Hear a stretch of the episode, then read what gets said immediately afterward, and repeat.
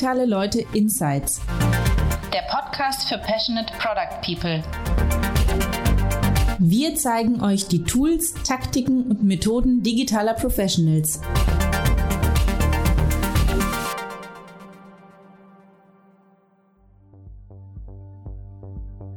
Hallo liebe Product People, mein Name ist Tim Herweg. Willkommen zu einer weiteren Episode des Digitale Leute Podcasts mit mir als eurem Host für den Product Track, wo ich mit spannendsten Produktmanagern, Produktmanagerinnen äh, aus der ganzen Welt über Produktmanagement rede. Äh, es liegt daran, dass ich heute besonders äh, fast schon ein bisschen aufgeregt bin, weil ich in dieser Episode mit Roman Pichler spreche. Und wem das nicht sagt, dann gebt es einfach in Google ein. Ihr werdet vielleicht schnell merken, warum ich ein bisschen aufgeregt bin. Roman Pichler ist für mich auf jeden Fall eine Institution des agilen Produktmanagements. Seine, seine Gedanken, seine Bücher haben vor allem die, die frühen Tage meiner Produktmanagement-Karriere stark geprägt.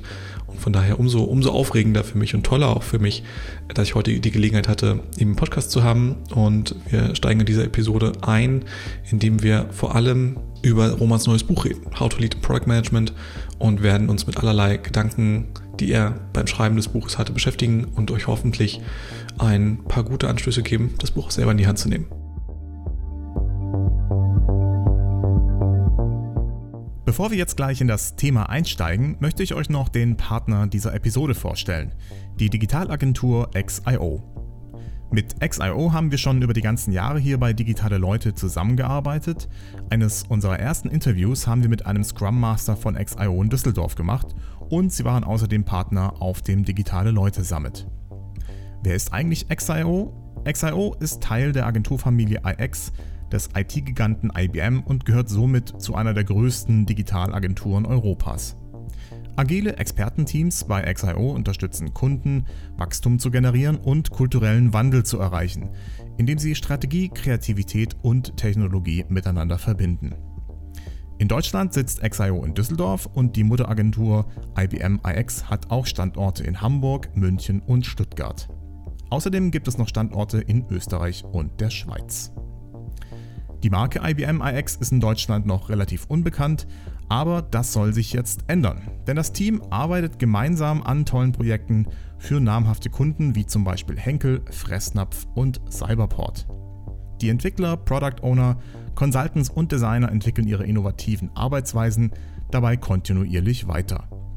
In Düsseldorf sucht XIO aktuell zum Beispiel einen Scrum Master, und weitere Infos dazu findet ihr auf ihrer Webseite unter ecx.io. Vielen Dank für eure Aufmerksamkeit.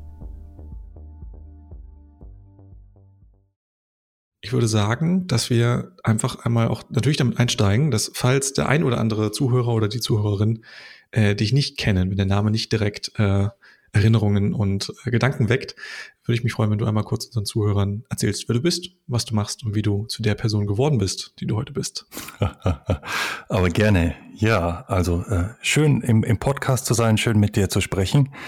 Also ähm, ja, wer bin ich? Ich bin der Roman Pichler. Was mache ich? Ich arbeite als Produktmanagementberater und äh, Trainer, lebe seit mittlerweile einer ganzen Weile in Großbritannien in der Nähe von London und äh, die meisten meiner Kunden und auch die meisten meiner Schulungen finden mittlerweile in, in London oder äh, hier auf der Insel statt. Aber ab und zu bin ich äh, immer noch, bin ich immer noch in Deutschland und äh, freue mich darüber auch. Ja. Ja, wie bin ich zu dem geworden, was ich bin? Äh, ich bin eigentlich so ich glaube, wie viele Leute, wie viele andere Produktleute auch aus Zufall mehr oder weniger äh, zum Produktmanagement gekommen. Ähm, ich habe äh, 2001 das erste Mal mit Produktmanagern zusammengearbeitet. Äh, damals habe ich äh, bei Siemens gearbeitet in einer Zentralabteilung, die zum Auftrag hatte, den ähm, Geschäftseinheiten zu helfen, innovative Produkte zu erstellen. Und äh, das war im Rahmen eine, eines äh, medizintechnischen Produktes, äh, wo wir gesagt haben, Mensch, wenn ihr jetzt ein ganz neues äh, innovatives Produkt erstellen wollt, dann äh, geht doch weg von euren schwergefälligen, von euren schwerfälligen wasserfallbasierten Prozessen und überlegt, was leichtgewichtigeres zu nehmen. Wir kennen da so einen coolen agilen Prozess, äh, heißt Extreme Programming. Wie wär's denn damit? Und äh, in, in, im Rahmen also dieser versuchten Prozesseinführung, sie war nur bedingt erfolgreich, möchte ich gleich sagen. es war auch noch 2001 und ich glaube, wir wussten noch nicht mhm. so viel darüber, ähm, nicht nur wie Agilität funktioniert, sondern wie man Agilität dann auch in äh, großen Unternehmen erfolgreich etabliert. Aber im Rahmen dieser versuchten Prozesseinführung habe ich also mit dem Produktmanagement, mit dem Produktmanagement-Team zusammengearbeitet. Wir haben also über Use Cases gesprochen, wir haben darüber gesprochen, wie das Produktmanagement Iterationen nutzen kann. Und äh, diese Zusammenarbeit hat eigentlich dann mein Interesse am Produktmanagement äh, geweckt. Und äh, als ich dann äh, mit einem anderen Kunden 2004 auch noch im Rahmen ähm, meiner Tätigkeit bei Siemens im Tele Telekommunikationsbereich äh, wieder zusammengearbeitet habe und es wieder um Agilität ging, äh, habe ich dann äh, auch mehr Produktmanager geschult und zu Product Owners ausgebildet. Und schließlich wurde das Thema Produktmanagement für mich selber dann äh, nochmal ein Stückchen weit relevanter, als ich äh, mein eigenes Unternehmen gegründet habe und mir dann überlegen musste, welche äh, Assets äh, wollen wir vorhalten, äh, wollen wir auch äh, kreieren, welche Dienstleistungen bieten wir an und welche anderen Produkte brauchen wir dann, um diese Dienstleistungen zu unterstützen. Und ein Stückchen weit sehe ich mich selber auch als eine Produktperson, ein Produktmanager, Product Owner, ähm, der sich um äh, beispielsweise die Webseite meines Unternehmens kümmert oder um äh, andere kleine Produkte, die wir haben. Mhm. Spannend, sehr, sehr spannend. Also du bist mir auch äh, durchaus früh in meiner Karriere begegnet durch viele, eine, einige deiner ersten Bücher auch, die, die auf jeden Fall meine, meine, die frühen Zeiten meiner Karriere sehr geprägt haben. Von daher ist es für mich äh, eh was ganz Besonderes, mit dir in diesem Podcast zu sprechen. Ja, das ist Und, lieb von ähm, dir. und Stichwort, Stichwort Buch, das ist einer der einer der Anlässe für unsere, unser heutiges Gespräch auch, äh, nämlich, dass du ähm, ein neues Buch veröffentlicht hast. Das ist jetzt auch schon quasi offiziell draußen zu diesem Zeitpunkt, wo wir aufnehmen, wenn ich mich nicht täusche, oder? Mm, das ist richtig, ja. Ich glaube, genau. es ist vor einer guten Woche sowas erschienen. Genau. Packen wir auf jeden Fall einen Link auch in die Show Notes. Und ähm, das Buch heißt How to Lead in Product Management. Und es ist das natürlich ein Titel, der sicherlich viele ähm, auf vielen Ebenen erstmal anspricht. Und mich würde natürlich interessieren, was hat dich denn dazu bewegt, dich nach deinen ersten beiden Büchern jetzt diesem Thema zu widmen? Hm. Ja, eine, eine gute Frage. Also ich habe im Laufe der Jahre ähm, in meiner eigenen Arbeit und äh, in der Zusammenarbeit mit anderen Produktleuten festgestellt, immer mehr festgestellt, wie wichtig eigentlich äh, Führung im Bereich Produktmanagement ist und wie wichtig eigentlich so die äh, sogenannten Soft Skills sind ähm, oder People Skills, also die ähm, Fähigkeit, mit Leuten gut umzugehen, mit Leuten nicht nur gut zu kommunizieren, sondern ein Stückchen weit Leute auch ähm, im positiven Sinne äh, zu beeinflussen, ähm, Mitgefühl mit Leuten zu entwickeln, äh, Leuten gut zuhören zu können, Leute in Entscheidungen einzubeziehen und wirklich Leute mitzunehmen, ähm, vielleicht auch ein bisschen äh, zu inspirieren. Und ähm, ganz, also die Idee zu dem äh, neuen Buch ist mir gekommen, als ich an meinem vorherigen, vorherig, vorherigen vorherigen, schwieriges Wort scheinbar, vorherigen Wort, äh, nicht Wort, Buch gearbeitet habe. Ja. Und äh, das ist also jetzt äh, mittlerweile eine ganze, eine ganze Ecke schon wieder her, also so vor gut vier, wahrscheinlich eher fünf Jahren, also vor vier Jahren ist das Buch erschienen. Und äh, ich habe mich umgeguckt und konnte eigentlich jetzt kein Buch finden, das ähm, wirklich die Fragen, die ich hatte und die ähm, Herausforderungen, von denen ich schön gefunden hätte, gefunden hätte, dass sie adressiert werden, äh, das geleistet hat. Ähm, also die meisten Leadership-Bücher, die ich zum damaligen Zeitpunkt in die Hand gekriegt habe, waren fokussiert auf äh, die, das Linienmanagement, insbesondere ähm, die oberen Führungsetagen. Und äh, ja, ich hatte also Schwierigkeiten, was zu finden, was wirklich gezielt für Produktleute, also für die praktizierenden Produktmanager und Product Owners gedacht war. Und mhm. äh, so ist die, so ist die Idee für das Buch äh, dann ähm, entstanden. Und was mir wichtig war, ist auch ein bisschen so meine Perspektive, meine Sichtweise ähm, zu schildern und jetzt nicht auf ein gängiges Modell zu setzen. Ähm, das war einfach eine persönliche Entscheidung von mir. Ja, macht auf jeden Fall Sinn. Jetzt hast du schon gerade angesprochen, dass so viele, viele Leadership-Bücher, die du am Markt siehst, äh, beziehen sich immer auf dieses C-Level-Thema und lassen so diese spezielle Herausforderung des Produktmanagers so ein bisschen außen vor und so relativ früh in deinem Kapitel führst du auch ein Konzept an, was du so mit, mit der Dual Role überschreibst und wo du so ein bisschen in die, in diese spezielle Herausforderung von Führung als Produktmanager, Produktmanagerin eingehst. Woraus besteht denn für dich diese Dual Role? Aus welchen zwei Bestandteilen? Äh, was, was beobachtest du da an deiner Arbeit?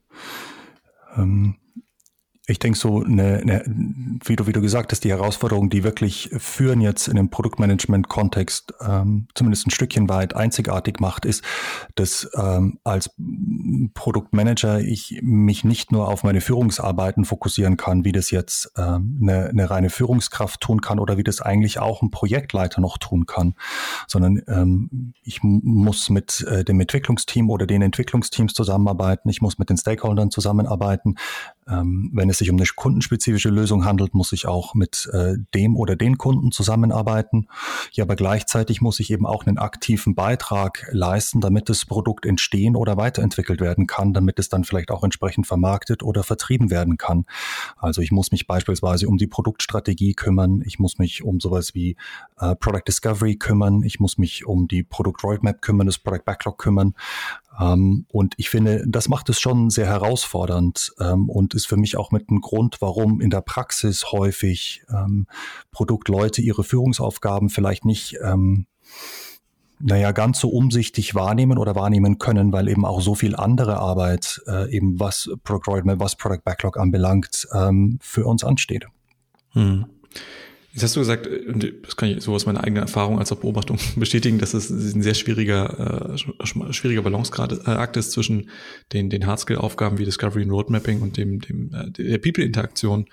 Und gleichzeitig ist meine, frage ich mich auch selber, ähm, findest du, dass diese grundsätzliche Erwartungshaltung, diese, ich sag manchmal gerne, diese, diese implizite Erwartungshaltung, diese Führungsverantwortung auch an Produktmanager, wie findest du das Unternehmen da, ähm, wie, wie klar sind Unternehmen, wenn es um diese Anforderungen an diese Rolle geht? Weil ich erlebe häufig, dass halt viel über Discovery Roadmap Strategie gesprochen wird. Mhm. Und ja, du bist auch Teil von einem Team, musst das halt führen. Mhm. Also ich erlebe das ganz ähnlich. Ähm, ich denke, dass äh, häufig Unternehmen eigentlich sich nicht vollends bewusst sind, ähm, welche Unterstützung eigentlich auch dann Produktleute brauchen, auch gerade was also Bevollmächtigung anbelangt, was auch ein Stückchen weit Vertrauen anbelangt oder vielleicht auch einen Vertrauensvorschuss anbelangt, was aber ein Stückchen weit dann eben auch ähm, eine Ausbildung, eine gezielte systematische Ausbildung und Weiterbildung anbelangt. Ähm, und, ähm, und ich denke, das ist ein weiterer Grund, warum Führung als ein Thema im Bereich Produktmanagement nicht immer eigentlich so behandelt wird, wie es, wie es angemessen wäre oder seiner Wichtigkeit gemäß behandelt wird.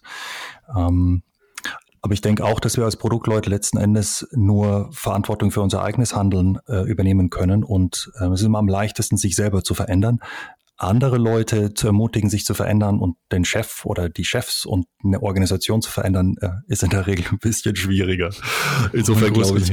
Ja, also mein, mein Ansatz ist der zu sagen, ähm, lasst uns doch als praktizierende Produktleute versuchen, ähm, das Thema ähm, vielleicht mehr in den Mittelpunkt zu stellen, ein bisschen mehr auch darüber zu reflektieren, ähm, wie führen wir? Denn jeder von uns führt, jeder von uns interagiert mit Stakeholdern und äh, mit Teams mhm. und wir äh, üben Einfluss auf äh, die Leute aus. Wir versuchen zusammen mit den Leuten gemeinsame Ziele zu erreichen, selbst wenn die nicht explizit formuliert sind. Ähm, wie machen wir das? Ähm, machen wir das auf eine Art und Weise, die äh, hilfreich ist, die effektiv ist und die letzten Endes auch für alle äh, gesund ist, auch langfristig gesund ist. Und äh, was können wir tun, um unser eigenes äh, Handeln äh, zu verbessern?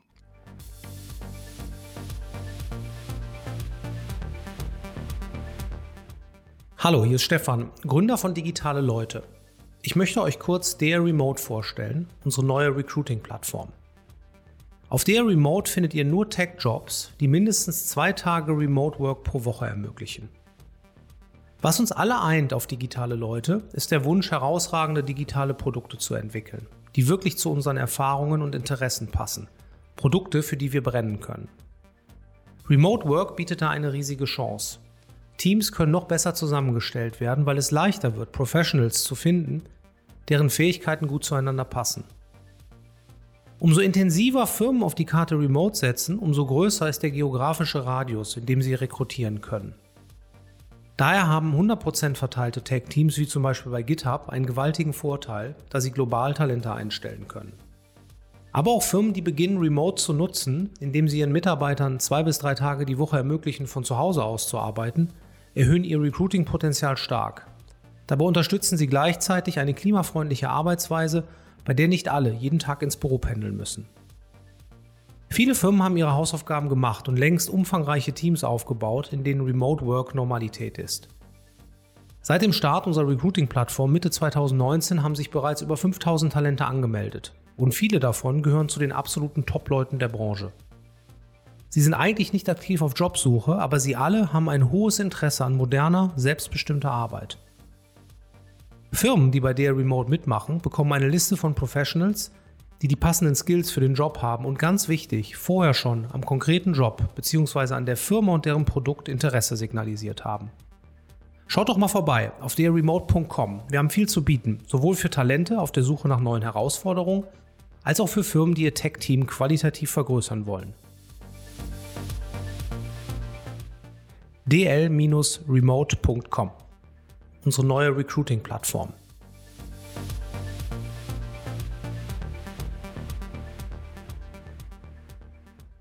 Hm. Jetzt sind wir schon bei diesem Thema auch äh, zu dem Thema gekommen, dass es eben genau das bedeutet, äh, diese, diese, dieser signifikante Teil dieser Doppelrolle ist eben, bezieht sich auf die Leute, mit denen ich arbeite. Und äh, das beschreibst du auch ganz schön, dass als Produktmanager ist man von der, von der fachlichen Seite vielleicht auch oft seinen Stakeholdern in Anführungsstrichen zugetan, weil die so oft äh, starke Meinung darüber haben, was getan, getan werden soll. Aber eigentlich ja die meiste Zeit eines Produktmanager-Alltags findet ja eher mit den eigenen Teammitgliedern im Sinne von Developer, QA, Designer statt. Und jetzt ähm, sagst du auch, dass durchaus beide eine, eine wichtige Rolle eben spielen oder für Produktmanager auf dem auf dem, ich nenne es mal, ich nenne es jetzt mal Empathieradar sein sollen. Mhm. Und du wirbst ganz stark dafür, dass egal wie schwierig der Umgang mit Leuten ist und jede Person ist auf irgendeine Art und Weise schwierig, egal wie schwierig der Umgang mit einer Person ist, ähm, dass der beste Weg am Ende des Tages immer ist, Empathie für diese, für diese Person und ihre Bedürfnisse zu, zu demonstrieren. Jetzt klingt das vielleicht für den einen oder anderen Produktmanager, Produktmanagerin ein bisschen wie, ja gut, also der ausrastende Business Developer, mit dem ich immer zu tun habe, mit dem will ich nicht äh, Empathie aufbauen. Mhm. Aber was sind denn ähm, Empfehlungen, die du Teams, Firmen, mit denen du arbeitest, mitgibst, wenn es darum geht, Empathie im Alltag zu demonstrieren, sei es für Stakeholder oder Teammitglieder? Mhm. Ja, äh, äh, spannendes Thema. Also ähm, meine Empathie bedeutet ja äh, Mitgefühl und äh, Empathie ist die Fähigkeit, sich in äh, die Situation eines anderen hineinzuversetzen, einer anderen Person hineinzuversetzen, die Perspektive der Person zu verstehen, ähm, vielleicht auch die Gefühle der Person zu verstehen und vielleicht auch zu überlegen, ähm, was motiviert die Perspektive und was motiviert die äh, Gefühle, was sind die äh, zugrunde liegenden Bedürfnisse oder was ist das Interesse der Person. Und als Produktleute äh, ist es ja so für uns, dass wir jetzt nicht äh, der Chef sind. Wir können ja den Entwicklungsteammitgliedern, wir können den Stakeholdern, wir können dem Business Developer jetzt nicht äh, Anweisungen gegenüber machen und äh, mhm. Ja, in irgendeiner, also ich sage nicht, dass es jetzt gute Führung ist oder sinnvolles Halten notwendigerweise ist, aber normalerweise ist uns jetzt ja gar nicht äh, können wir ja gar nicht sozusagen androhen oder wir können ja gar nicht sagen, das ist mir egal, du musst machen, ne? sondern wir sind ja eigentlich wirklich auf die Kollaboration äh, der Leute angewiesen. Wir sind darauf angewiesen, dass die Leute ähm, ein Stückchen weit wirklich auch einsichtig sind und mit uns zusammenarbeiten wollen und dass wir gemeinsam dann eben auch äh, unsere Produktziele erreichen. Ähm, und ähnlich ist es ja auch mit irgendwelchen äh, Anreizen. Nicht? Wir sind, normalerweise können wir jetzt ja auch nicht irgendeinen Bonus den Leuten versprechen oder eine Gehaltserhöhung. Ähm, und in, insofern äh, Du hast ja schön auch äh, in deinem Buch drüber geschrieben und in anderen Veröffentlichungen, ähm, haben wir halt keine transaktionale Macht, mhm. und, sondern müssen im Prinzip über laterale ähm, Führung arbeiten. Mhm. Und dabei äh, spielt für mich die Empathie eine ganz, ganz wichtige Rolle. Und äh, nun ist es jetzt nicht so, dass wenn ich versuche, äh, Empathie mit einer schwierigen Person, wie jetzt dem Business Developer in deinem Beispiel zu haben, dass es heißt, dass ich ähm, sage, na ja, der oder die ist ja gar nicht so schlimm und ist ja auch alles gar nicht so wild und ach, nee, und jetzt bin ich halt, lasst uns halt mal nett sein und lasst uns irgendwie Konflikte vergessen und lasst uns halt drüber mhm. wegschauen. Das ist ja ein Verdrängen, das ist ja unter den Teppich kehren, sondern Empathie heißt einfach wirklich offen zu sein für mich. Ähm, und äh, dabei finde ich es unwahrscheinlich hilfreich, ähm, einzuüben, aktiv zuzuhören oder ein tiefes Zuhören einzuüben. Also wirklich ganz bewusst, wenn ich dann gerade mit einer schwierigen Person spreche, mit einer Person, die äh, deren Meinung äh, ich überhaupt nicht teile, ähm, wo ich eine Aversion vielleicht gar habe oder die ich einfach nicht mag, gibt's ja manchmal auch, mhm. ähm, dass ich dann wirklich versuche, ganz bewusst zuzuhören ähm, ohne dabei gedanklich abzuschweifen, ohne dabei sofort äh, zu evaluieren und mir ein mhm. Urteil mhm. zu bilden, sondern zu versuchen, möglichst offen zu sein und möglichst das anzunehmen. Das heißt ja nicht, dass ich mit der Person äh, übereinstimme. Das heißt ja auch nicht, dass ich äh, das Verhalten der Person für äh, gut befinde. Aber mhm. das löst eine, eine Annahme aus und äh, diese Annahme kommt beim anderen an. Als Menschen spüren wir, finde ich, ob uns jemand wirklich zuhört und ein Stückchen weit auch wirklich annimmt oder nicht.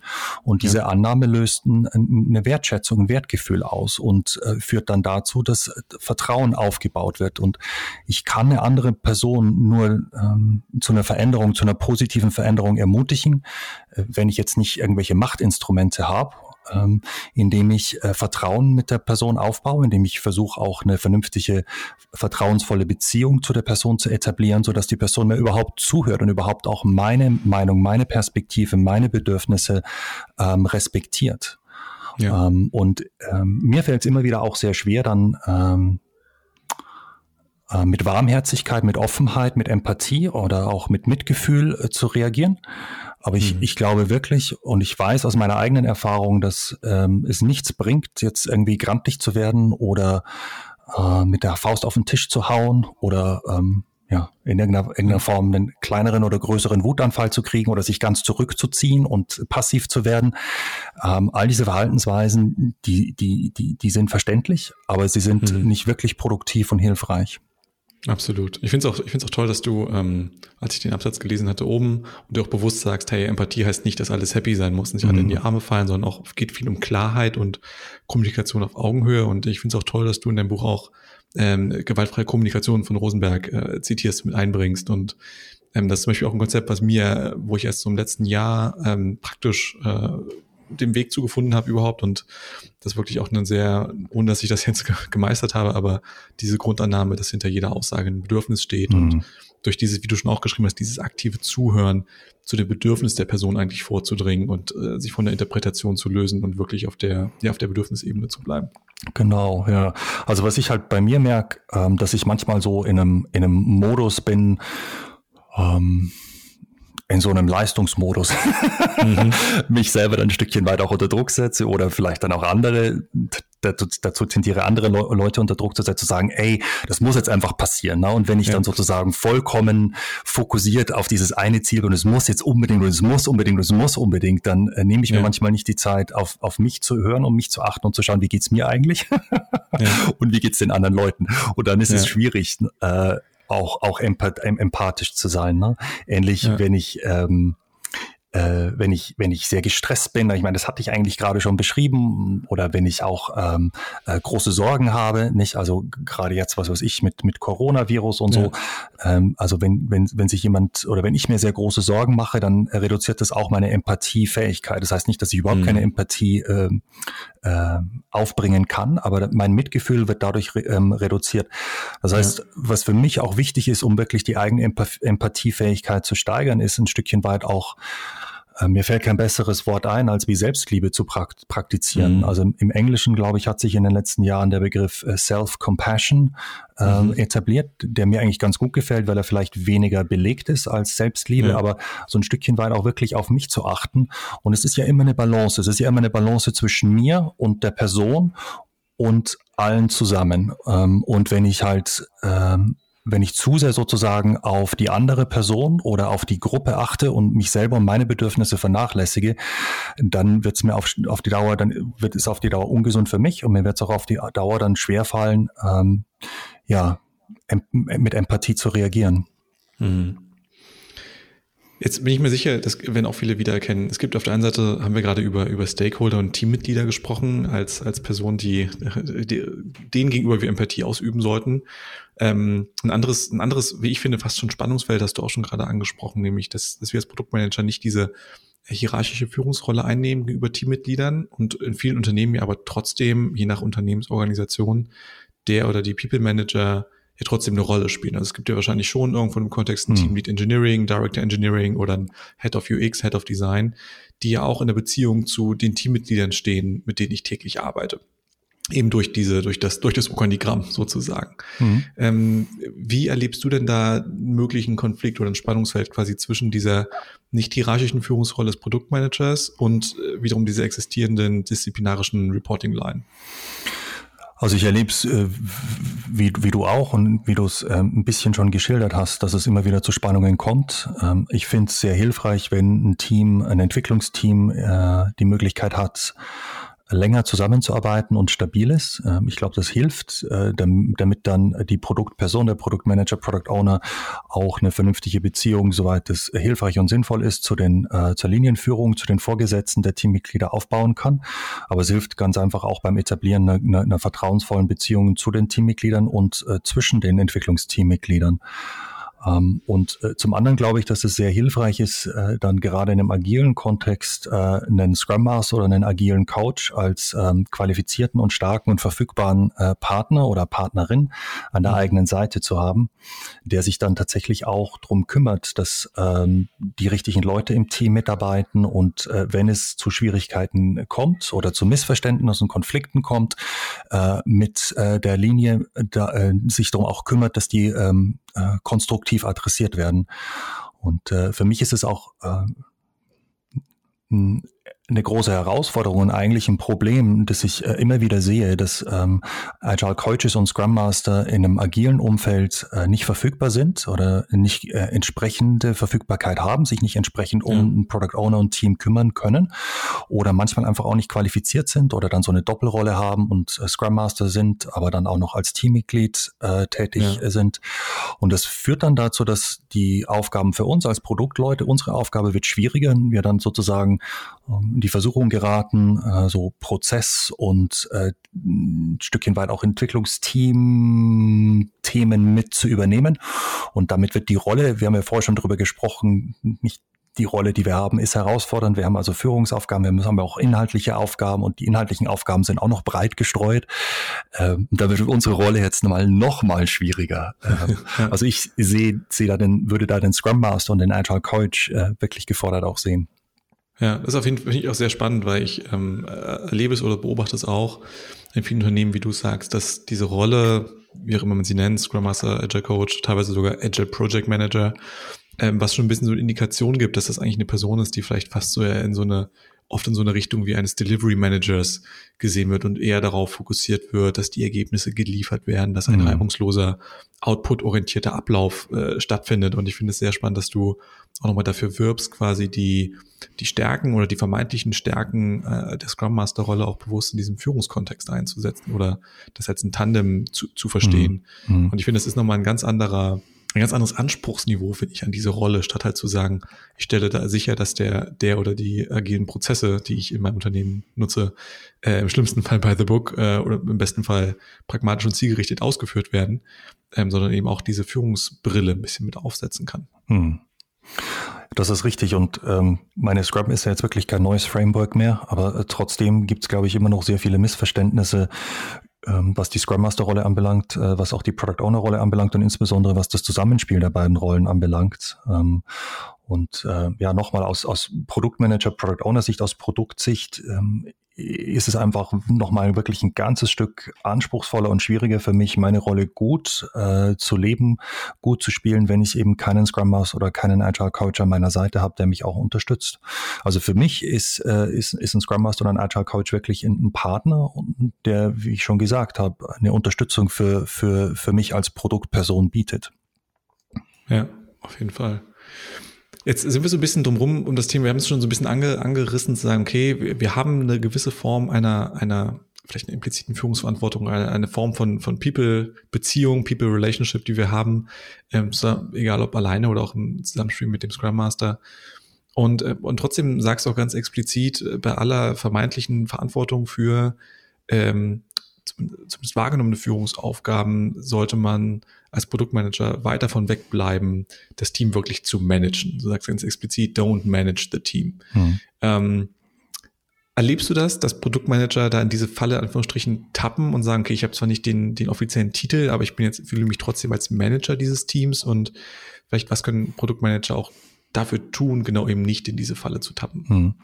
Also ich erlebe es schon. Ich erlebe schon, äh, gerade wenn kein Scrum Master oder äh, agiler Coach ähm, verfügbar ist oder die Rolle nicht besetzt ist, vakant ist, dass äh, Produktleute dann ähm, sich äh, verstärkt und äh, durchaus auch zu stark um das Team kümmern und äh, ja, dem Team helfen, beispielsweise einen effektiven Entwicklungsprozess äh, zu etablieren oder ähm, beim Identifizieren von Aufgaben in einer Sprintplanungssitzung äh, aktiv das Team zu unterstützen. Und das ist schön. Ich finde es toll, wenn Produktleute sich so äh, engagieren. Einerseits, andererseits ähm, macht es halt dann tatsächlich die Arbeit der Produktperson schwierig und verwässert dann auch wirklich den, äh, den Führungsfokus. Nicht? Äh, führen heißt für mich, eine Gruppe von äh, Leuten äh, zu beeinflussen, ihnen zu helfen, gemeinsames Ziel zu erreichen.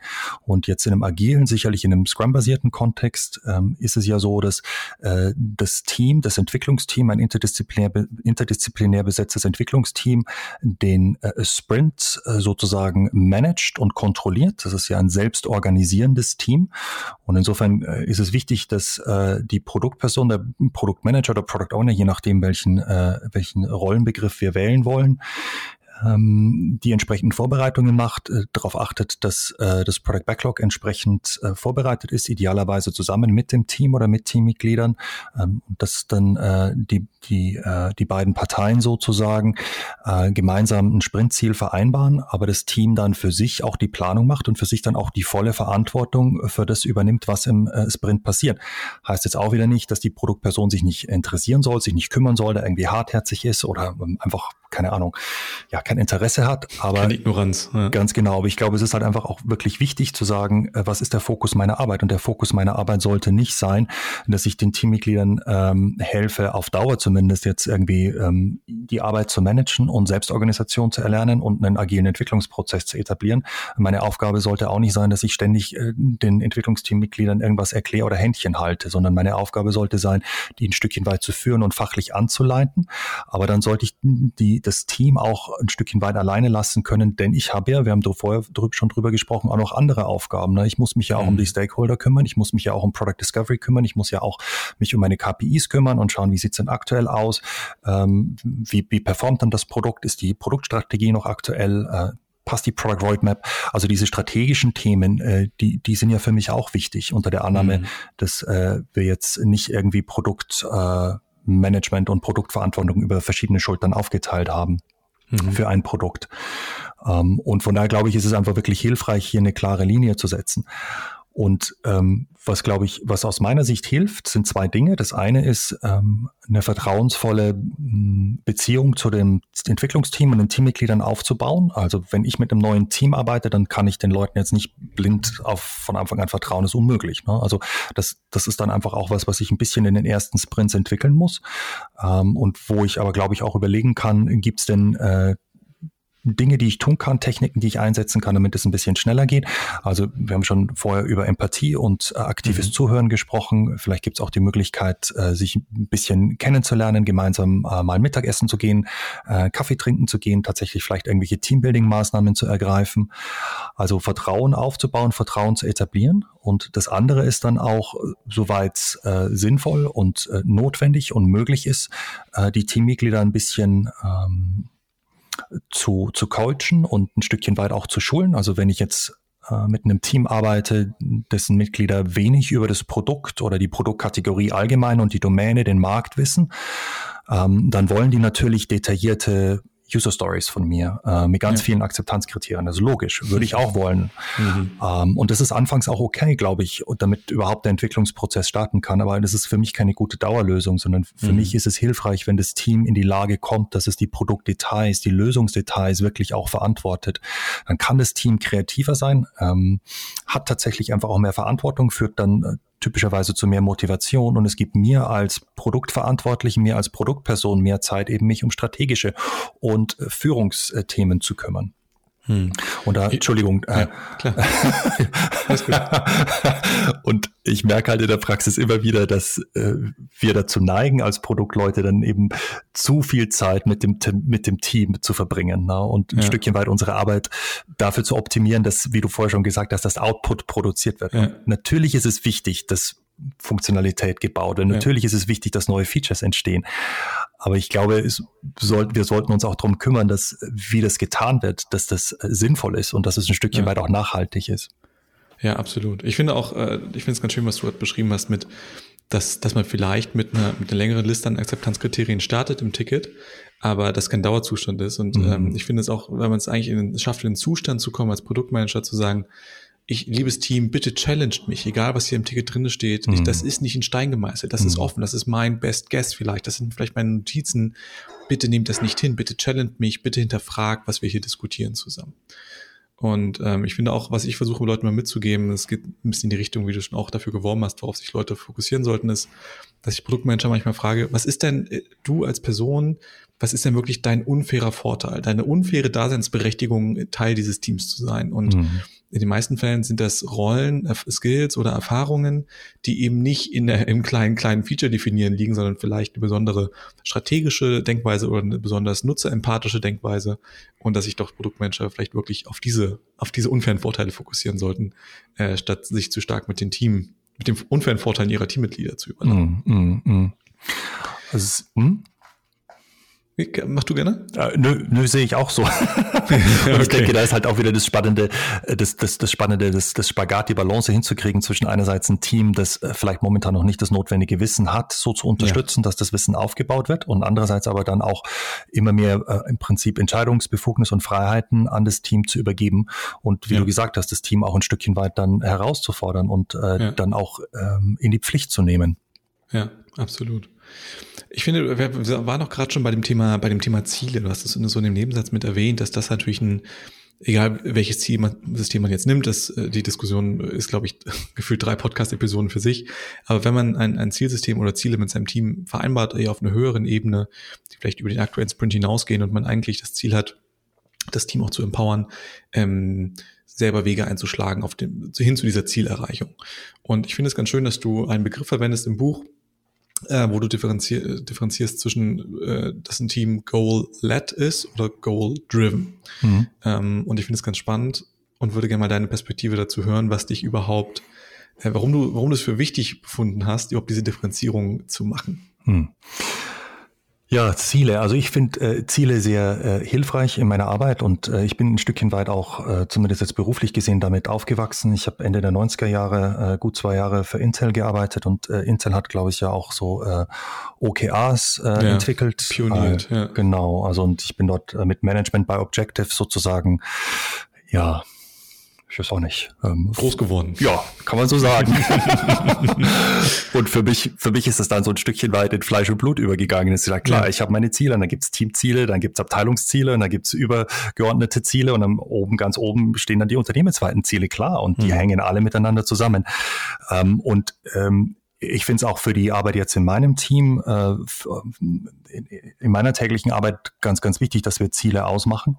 Aber ähm, ich merke halt auch, dass ich jemand bin, der sich dann gerne mit einem Ziel identifiziert und wo dann die Erreichung eines Ziels auf einmal unwahrscheinlich wichtig für mich wird.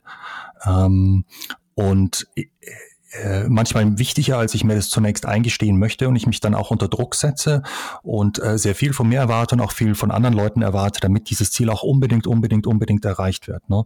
Mhm. Und ähm, ich glaube, das Beispiel, das ich in meinem Buch verwende, ich weiß nicht, ob das äh, für die Zuhörer jetzt unbedingt äh, so hilfreich ist, aber was weiß ich nicht, wenn man äh, sich vornimmt, einen Halbmarathon zu laufen oder, äh, oder zehn Kilometer oder so und sich eine bestimmte Zeit dafür setzt und dann trainiert man hart dafür und äh, druckt sich aus dem Internet irgendwelche Trainingspläne aus ähm, und läuft dann auch wirklich entsprechend viel und dann schafft man es nicht. Ja? Und dann, äh, ich bin halt dann sozusagen getrieben von meinem Ziel, wenn ich mich dann wirklich total schlecht fühle und ich fühle mich wie ein Loser mhm. und ähm, denke mir, um Gottes Willen, das ist ja so peinlich, was denken nur alle von mir und meine Herren, also ähm, ich brauche nie mehr wieder laufen gehen.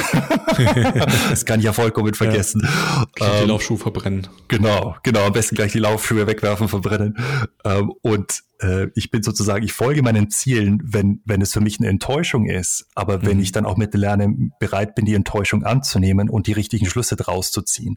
Das heißt also, mein, mein Wertgefühl und sozusagen meine persönliche Glücklichkeit hängt jetzt nicht an dem Erreichen eines einzelnen Ziels. Mhm. Ähm, also so ein bisschen wie, ähm, der, der Weg ist das Ziel letzten Endes. Das heißt ja. jetzt nicht, dass das Erreichen von Zielen unwichtig ist, aber wenn sozusagen das Erreichen eines Ziels ähm, ein absolutes Muss wird und es dann eigentlich ich mir gar nicht mehr erlaube, das Ziel nicht zu erreichen, dann kann es einfach sehr schnell sehr ungesund für mich und für die Leute in meiner Umgebung werden.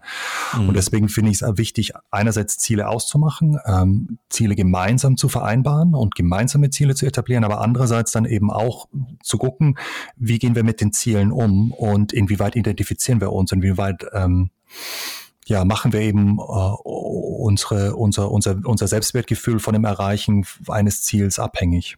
Hm. Ja, so ein bisschen das Thema so äh, Ambitionen setzen und eine Richtung vorgeben, mhm. aber ohne jetzt dabei auch so ein bisschen den Bezug zur Realität und vielleicht auch ein bisschen den Bezug zum, zum Spaß und der tatsächlichen intrinsischen Motivation, warum wir das eigentlich alles machen, äh, auch beizubehalten am Ende des Tages. Ganz richtig, ganz richtig. Ja, eigentlich, wie du es schön sagst. Ähm, ich meine, wir sind ja in einer unwahrscheinlich tollen Situation, nicht? Also wir dürfen äh, Produkte entwickeln für Leute, mhm. die hoffentlich Leuten helfen, das Zusammentun eigentlich mit, mit dem Team und, und Stakeholdern in der Gruppe. Und es ist ja eigentlich eine sehr schöne, kreative, innovative Arbeit. Ähm, ja. Und die wollen wir uns jetzt nicht äh, unnötigerweise kaputt machen. Ja, nicht durch überambitionierte Ziele und genau. nur auf Zahlen gucken, die in der Sport hoch und runter gehen. Genau. Das stimmt. Ähm, Roman, so langsam Richtung Ende kommt. Mir, ich würde dich mal versuchen zu herauszufordern, wenn ein Produktmanager, ein Produktmanagerin oder für wen auch immer das Buch ist, das bezieht sich ja durchaus auch auf viele Teammitglieder, die im Produktbereich arbeiten. Was wären so drei Verhaltensweisen, die du dir wünschen würdest, die Leute ändern, wenn sie dein Buch aus der Hand gelegt haben?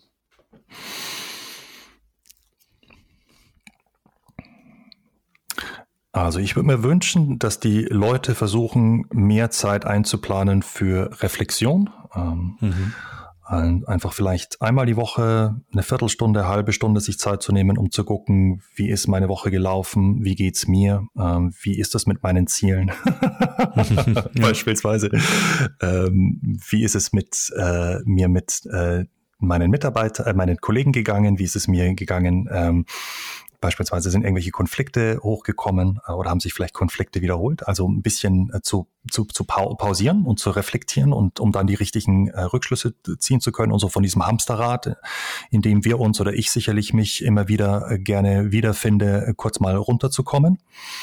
Ich würde mir wünschen, dass äh, die Leser ähm, vielleicht ein Stückchen weit mehr darauf achten, wie sie zuhören und versuchen mhm. ein bisschen offener zu sein äh, in, im Gespräch mit anderen und ähm, mehr zuzuhören. Ähm, wünsche ich mir übrigens auch für mich. ähm, Sehr gut reflektiert. Ja, und, äh, und das, das dritte, äh, die äh, Entwicklungsteammitglieder und die Stakeholder aktiv in Entscheidungsprozesse einbeziehen für das Produkt. Ich weiß, dass das sehr schwierig sein kann oder es kann schwierig sein aufgrund mhm. verschiedener Faktoren.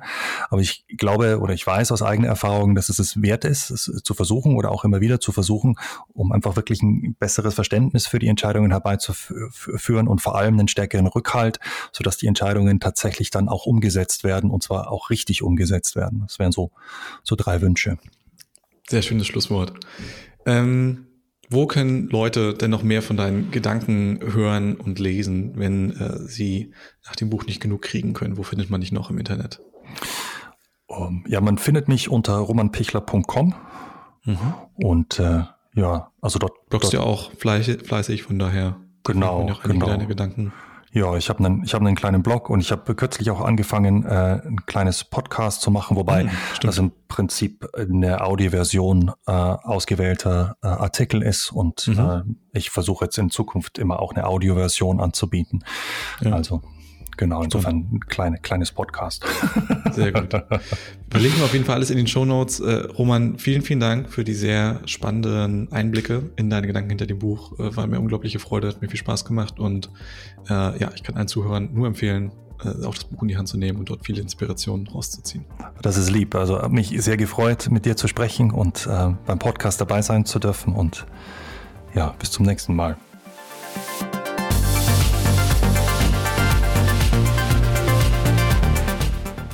Das war die Episode mit Roman Pichler vom Digital Leute Podcast. Ähm, wie schon angekündigt, war es eine extrem spannende Episode für mich, mit Roman über sein neuestes Buch zu reden, How to Lead im Product Management. Wir haben über allerlei ähm, Aspekte des Führung, des Führens im Produktmanagement gesprochen, äh, über die Wichtigkeit von Empathie, die mir persönlich auch sehr am Herzen liegt, äh, bis hin zu gewaltfreier Kommunikation, aktivem Zuhören äh, und auch zu der besonderen Rolle, die Scrum Master in dieser neuen besonderen ähm, Führungsverantwortung von Produktmanagern einnehmen können. Äh, genauso spannend auch über das Thema Ziele und die Wichtigkeit oder auch nicht so Wichtigkeit von Zielen zu sprechen. Ähm, von A bis Z quasi sehr viel spannende Aspekte dabei, die auch für eure tägliche Arbeit sehr relevant sind. Wenn ihr es noch nicht getan habt, empfehle ich euch wirklich, bestellt Romans Buch. Wir haben einen Link dazu in den Show Notes. Ähm, sehr lesenswert und auch gut, entspannt lesenswertes äh, Buch, Stück Text, wie auch immer ihr es nennen wollt. Von daher freue ich mich, wie nach jeder Episode, wenn ihr uns über eine Bewertung im iTunes Store oder wo auch immer den Podcast hört oder auf Social Media uns kurz Feedback gebt zur Episode, wie sie euch gefallen hat und freuen uns von euch zu hören, damit wir die Verbesserungen und Vorschläge für die nächsten Episoden mit einbauen können. Und ansonsten freue ich mich jetzt schon, euch wieder bei der nächsten Episode begrüßen zu dürfen. Bis bald.